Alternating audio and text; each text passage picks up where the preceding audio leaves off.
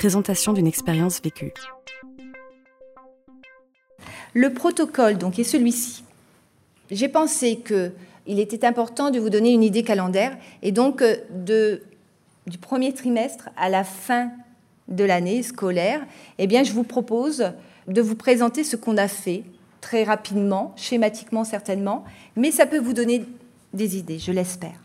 Donc au mois de septembre, à la demande des enseignants ou à la demande du chef d'établissement, nous intervenons. Et donc là, je suis intervenue à la demande donc euh, des enseignants, mais en concertation toujours avec le chef d'établissement. N'oublions pas ça. Ensuite, nous avons mis en place, alors là, ça fait depuis, depuis 2014 que je travaille au, collège Elsa Triolet, mais il y a eu donc des thématiques et des problématiques professionnelles différentes. On a commencé par les interactions en classe. On a également visité la mise en activité des élèves. Pourquoi? Parce que ça posait problème. Alors, ça pose problème en éducation prioritaire, mais vous le savez également, ça pose problème dans d'autres établissements. Et puis, on a également, l'an dernier, plus récemment, étudié, donc analysé le co-enseignement dans l'accompagnement personnalisé.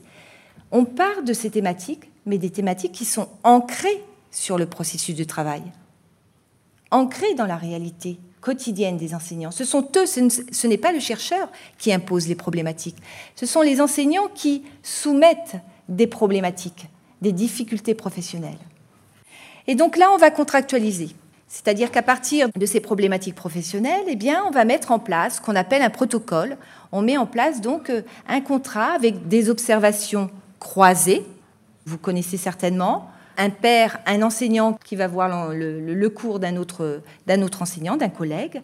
Nous avons également filmé, et là je peux vous dire que c'est, ça fait même partie de la culture de l'établissement, avec des autorisations bien sûr, hein, demande d'autorisation parentale.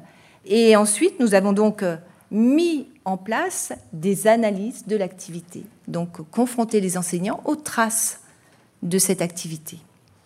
Pour faire quoi? Alors ça c'est très important parce que quand j'entends euh, certaines remarques, on a l'impression que euh, le chercheur filme pour filmer, ou les enseignants filment pour euh, filmer.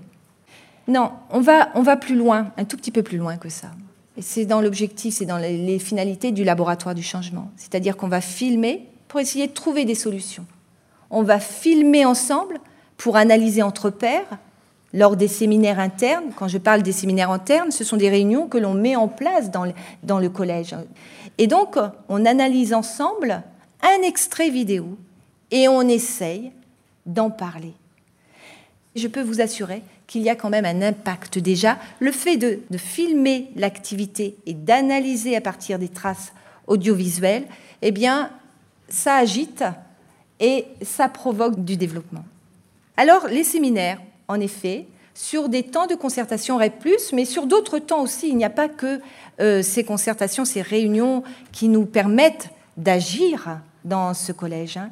Il y a, en dehors de ces, concertations, il y a donc euh, des moments où on peut organiser des séminaires à la façon un peu euh, de, des staffs ou d'un staff médical, c'est-à-dire qu'on se réunit et puis on met sur la table eh bien, la, problématique professionnelle. Et on en discute et on débat.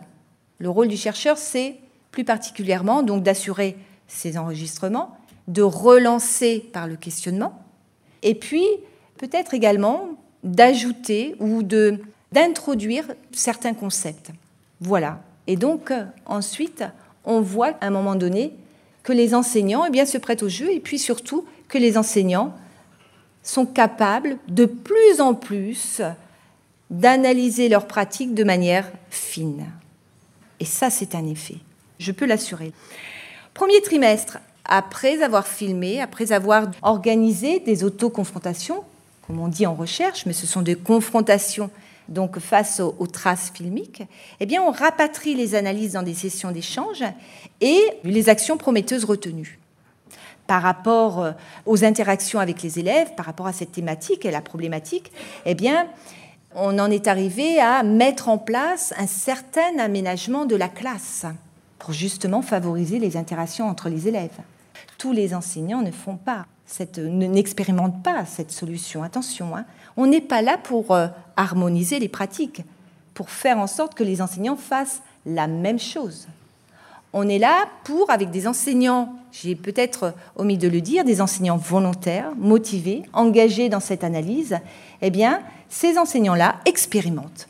Expérimentation, mais au sens noble du terme. C'est-à-dire qu'ils essayent de mettre en place, qu'ils aménagent la classe de telle façon, qu'ils essayent d'expérimenter, par exemple, un mode de circulation de la parole qui a émergé donc de nos débats. Voilà, je vous remercie de votre attention. Merci. Conférence organisée par les copilotes du dossier Éducation prioritaire, Jean-Pierre Bataillé, IA d'Azen de la Loire, et Christine Lauer, IA-IPR d'Histoire-Géographie. Enregistré le 11 octobre 2017. Enregistrement, mixage et mise en ligne Canopée Site de Lyon.